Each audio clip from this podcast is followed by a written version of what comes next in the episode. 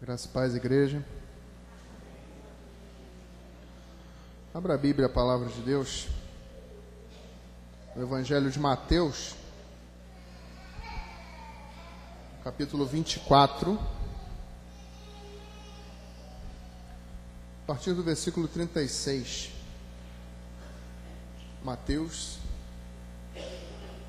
24.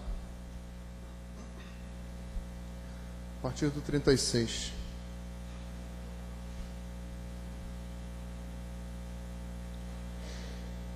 Mas a respeito daquele dia e hora ninguém sabe, nem os anjos do céu, nem o filho, senão somente o Pai. Pois assim foi como nos dias de Noé, também será a vinda do filho do homem. Porquanto, assim como nos dias anteriores ao dilúvio, comiam e bebiam, casavam e davam-se em casamento até o dia em que Noé entrou na arca. E não o perceberam, senão quando veio o dilúvio e os levou a todos. Assim também será a vinda do filho do homem. Então dois estarão no campo, um será tomado e deixado outro. Duas estarão trabalhando no moinho, uma será tomada e deixada outra. Portanto, vigiai, porque não sabeis em que dia vem o vosso Senhor. Mas considerai isto: se o pai de família soubesse que hora viria o ladrão, vigiaria e não deixaria que fosse arrombada a sua casa. Por isso, ficai também vós apercebidos, porque a hora em que não cuidais, o filho do homem virá. Vamos orar? Senhor nosso Deus, nós lemos a tua palavra aqui essa noite. Queremos pedir que o Senhor já esteja aplicando, ó Pai, aquilo que tu queres ministrar ao nosso coração. Queremos pedir, Senhor, que o Senhor esteja usando o teu Espírito Santo para nos chamar ao arrependimento, para ministrar os teus ensinamentos no nosso coração nessa noite. É que eu te peço e te agradeço em nome de Jesus Cristo, nosso Senhor. Amém. Você está preparado para a volta de Cristo? Se nós ligarmos a televisão, os noticiários, o jornal, nós veremos todo tipo de tragédia acontecendo no mundo. Nós veremos notícias acerca da pandemia, que ainda nos assola, ainda há resquícios dela, por mais que nós já estejamos numa situação mais estabilizada, ainda há resquícios da pandemia. Milhões já morreram, perderam suas vidas guerras acontecendo ao redor do mundo, rumores de guerras acontecendo, tensões diplomáticas entre grandes potências, violência, estupros, corrupção, desastres naturais. Se você ligar a televisão para ver o noticiário, você vai ver tragédia. Só vai ver coisa ruim.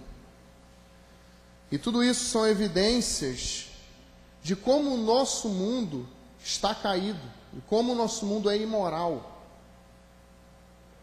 Nós abandonamos o amor, nós abandonamos os mandamentos do Senhor como humanidade, e isso se reflete no estado que o mundo se encontra. Isso se reflete na política, isso se reflete nas guerras, isso se reflete até nos desastres naturais. O coração do homem está afundado no pecado. O coração do homem está afundado na corrupção. E por isso nós estamos à beira de uma catástrofe global. Essa é a verdade. Nós estamos à beira de uma catástrofe sanitária, porque basta o vírus do corona se mutar mais uma vez e assolar mais uma vez a nossa humanidade. Nós estamos à beira de uma catástrofe bélica, visto as guerras principalmente na Europa. Mas principalmente, nós estamos à beira de uma catástrofe moral e cultural. Afinal de contas, cada vez mais saem indivíduos formados por universidades militando constantemente contra a fé, contra o cristianismo, contra Jesus Cristo, deturpando os seus ensinamentos deturpando a moralidade bíblica. E isso vai afetando a nossa cultura. A moralidade afeta diretamente a nossa cultura. E por isso nós estamos à beira de uma catástrofe moral e cultural também. Mas o mais interessante disso tudo e eu, diz, eu digo isso com muito pesar no coração, é que ao vermos essa situação do mundo, a gente nota um detalhe que muitas vezes passa despercebido. E é um detalhe assombroso. Há um estranho silêncio por parte da igreja sobre esses temas. A igreja não se manifesta mais. A igreja não trata mais acerca desses assuntos. A igreja que seria o contraponto do mundo, a igreja que seria a, a manifestação de Cristo na terra, que deveria se manifestar para brecar o mundo, para frear os avanços de Satanás, não se manifesta. A igreja do Senhor não se manifesta. As igrejas pararam de anunciar a volta de Cristo, pararam de anunciar o inferno. Elas estão hoje mais preocupadas em melhorar a autoestima das pessoas. Elas estão mais preocupadas em fazer promessas vazias de prosperidade. Estão mais preocupadas em mascarar o culto, colocando elementos para atrair público fazendo mecanismos, tornando a igreja um, um, um, um local mais parecido com uma boate do que propriamente um templo religioso para atrair público. E não se trata mais desses assuntos. Não se trata mais de pecado, não se fala mais de arrependimento. Somente se fala de venha para Jesus e você vai ser feliz. Isso é verdade. Mas o Evangelho não é sobre isso. Venha para Jesus e você vai ser próspero. Deturpam o Evangelho para atrair pessoas. E a igreja que deveria ser o contraponto do mundo, que deveria brecar os avanços culturais podres de Satanás, acaba trazendo elementos culturais para dentro do seu, do seu convívio. E assim mudando a o caráter do Evangelho. O problema é que a Bíblia ensina que o nosso tempo vai ter um fim. Haverá um fim. Tudo isso acabará, todo esse tempo, esse mundo, tudo isso acabará para que um novo tempo seja inaugurado. E Deus vai trocar esse sistema, esse sistema maligno, esse sistema onde Satanás tem toda essa influência, por uma nova era a era do reino de Deus. Jesus, quando ele está falando nesse texto que nós lemos de Mateus, ele traz o exemplo de Noé, a partir do versículo 37. Pois assim como foi nos dias de Noé, também será a vinda do filho do homem.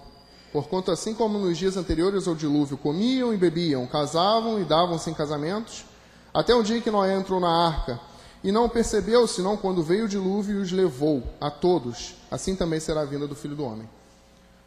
Noé viveu em um tempo onde as pessoas eram cheias de maldade, onde as pessoas eram perversas, corruptas, violentas, todo o seu coração era mau. Não parece como nossos dias? A verdade é que o tempo de Noé não tem nada diferente do mundo de hoje. Porque a essência do homem é má. O homem não mudou de lá para cá. E é por isso que o nosso mundo de hoje se parece tanto quanto nos tempos de Noé há milhares de anos atrás. Basta ligar a televisão e você vai ver todo tipo de violência. Naquele tempo de Noé, o casamento foi deturpado, a perversão sexual prevalecia a violência prevalecia, e nos nossos dias, a violência não só aumentou, como está cada vez ainda mais bárbara. Eu lembro que, há não muito tempo atrás, houve um, uma disputa, um jogo de futebol, onde uma das torcidas apedrejou o ônibus do time adversário, por conta de uma partida de futebol. E esse tipo de notícia é cada vez mais comum. Por quê? a violência aumenta. A cada dia mais a violência aumenta e se torna cada vez mais bárbara. Até onde nós vamos? Esse é o nosso mundo decadente. Esse é o mundo que nós estamos vivendo. Esse é o mundo ali fora. Naquela ocasião, no tempo de Noé, Deus tinha estabelecido de que ele iria julgar o mundo e iria destruir o homem. No texto, é bem interessante, lá em Gênesis, capítulo 6, diz o seguinte: Viu o Senhor que a maldade do homem havia se multiplicado na terra e que era continuamente mal todo o desígnio do seu coração. Então se arrependeu o Senhor de ter feito o homem na terra, e isso lhe pesou no coração. E disse o Senhor: Farei desaparecer da face da terra o homem que criei, o homem e animal, os répteis, as aves dos céus porque me arrependo de os haver ter feito. Porém, Noé achou graça diante do Senhor. Porém, Noé achou graça diante do Senhor. Um único homem, no mundo inteiro, achou graça diante do Senhor. Eis a história de Noé. Era um homem justo e íntegro entre os seus contemporâneos. Noé andava com Deus. Gerou três filhos, Sem, Cam e Jafé. A terra estava corrompida à vista de Deus e cheias de violência. Viu Deus a terra e eis que estava corrompida, porque todo ser vivente havia corrompido o seu caminho na terra. Então Deus disse a Noé: Resolvi dar cabo de toda a carne, porque a terra está cheia da violência dos homens. Eis que os farei perecer junto da terra. E aí ele passa as instruções. Constrói uma arca. Ele dá todas as medidas da arca E ele diz: Faz a arca, porque toda carne perecerá. E Noé, que foi visto por Deus, que foi visto como um homem justo, como um homem reto nos caminhos do Senhor, manifestou a sua fé diante dessa ordem de Deus. Até porque a verdadeira fé mostra como a gente vive. A verdadeira fé é, manifesta na sua vida de acordo com as suas ações. A única garantia que Noé tinha naquele momento de que realmente viria um dilúvio era a palavra de Deus. Deus havia dito: vai chover, constrói uma arca. E ele passou anos construindo aquela arca, confiando na palavra de Deus. E hoje nós temos a palavra de Deus aqui. A palavra de Deus está aqui, ao acesso. Nós temos acesso a ela. Basta estender a mão, basta ligar o celular e a palavra de Deus está lá. Hoje nós temos a palavra de Deus. E a palavra de Deus mais uma vez diz sobre o nosso futuro, sobre o juízo de Deus. E que também carne perecerá. E nós temos todas as evidências que comprovam isso. Não só na Bíblia. Basta ligar os noticiários. até evidências científicas. A quantidade de poder bélico que essas grandes potências têm, poder nuclear bélico, poderia destruir o mundo várias vezes. Então, não só é uma evidência de que o mundo pode acabar, mas que provavelmente vai acabar mais cedo ou mais tarde, caso os acordos diplomáticos não sejam é, bem estabelecidos. E todos nós iremos perecer. Mas a Bíblia diz que Deus vai intervir. Deus vai intervir. Jesus Cristo vai voltar em glória. Os céus irão se abrir e o Filho do Homem voltará. Quando? Não sei. Não compete a mim saber, não compete a nenhum de nós saber. Somente o Pai sabe. Mas ele vai voltar. E como é que ele vai te encontrar? Como é que você está vivendo? Quando ele voltar, quando os céus se abrirem, se romperem em glória, como é que ele vai te encontrar? Como Noé? Ou como o resto da carne corrupta que habitava naqueles dias? Como é que ele vai te encontrar? Você tem cumprido os mandamentos do Senhor? Você tem chamado pessoas ao arrependimento? Tem anunciado a volta do Senhor? Arrependei-vos, porque está próximo o reino de Deus. Foi isso que Jesus pregou? Foi isso que João Batista pregou? Você tem pregado assim?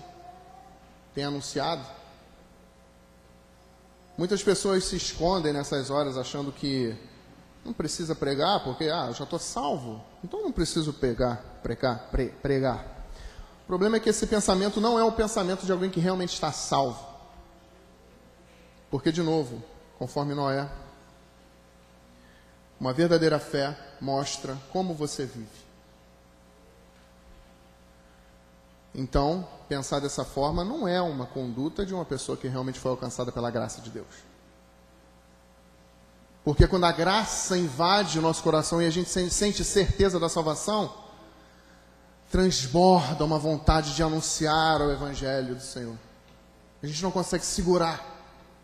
É mais forte do que nós.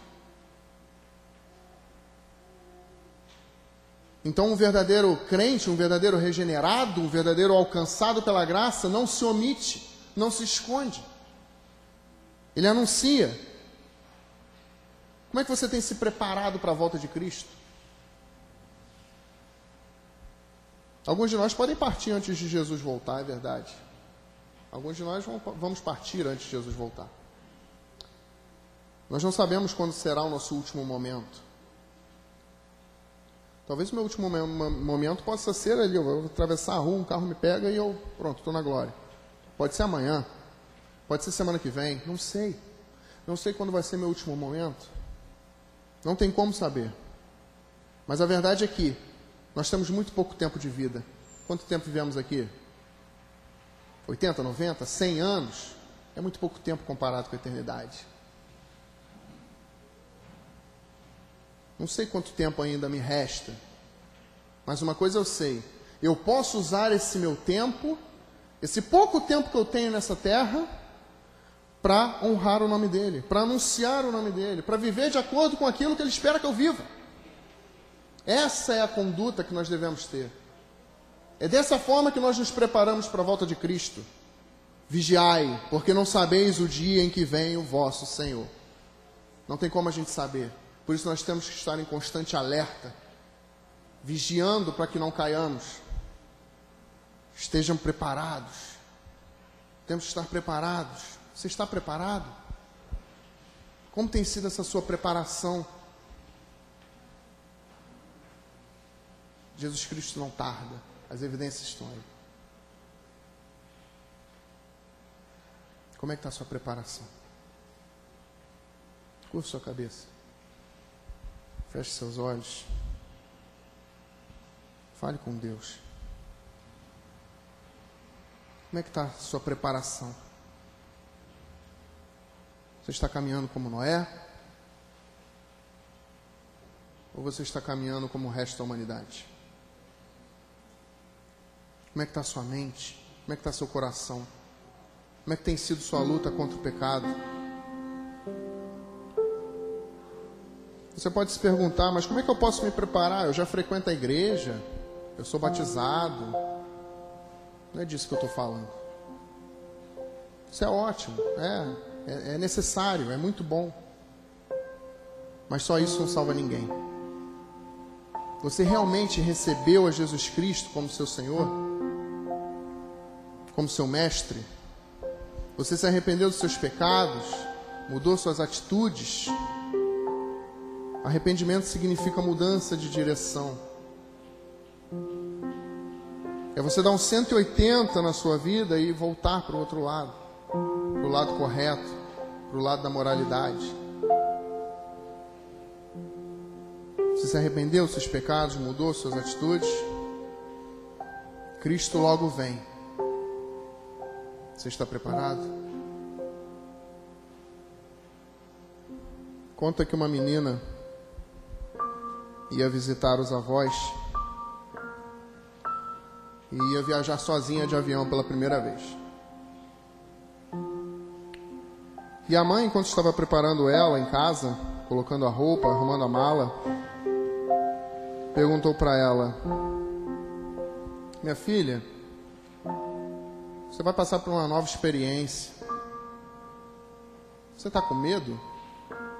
Enquanto nós estamos nos preparando aqui para sua viagem, você está com medo?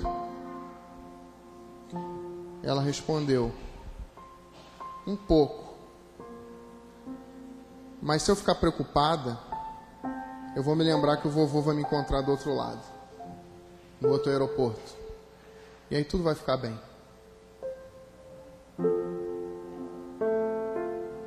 O mundo lá fora, à beira da catástrofe que nós estamos vivendo, deve sim gerar preocupação no nosso coração. Mas quando ficamos preocupados, lembremos quem está esperando do outro lado: Jesus Cristo, nosso Senhor.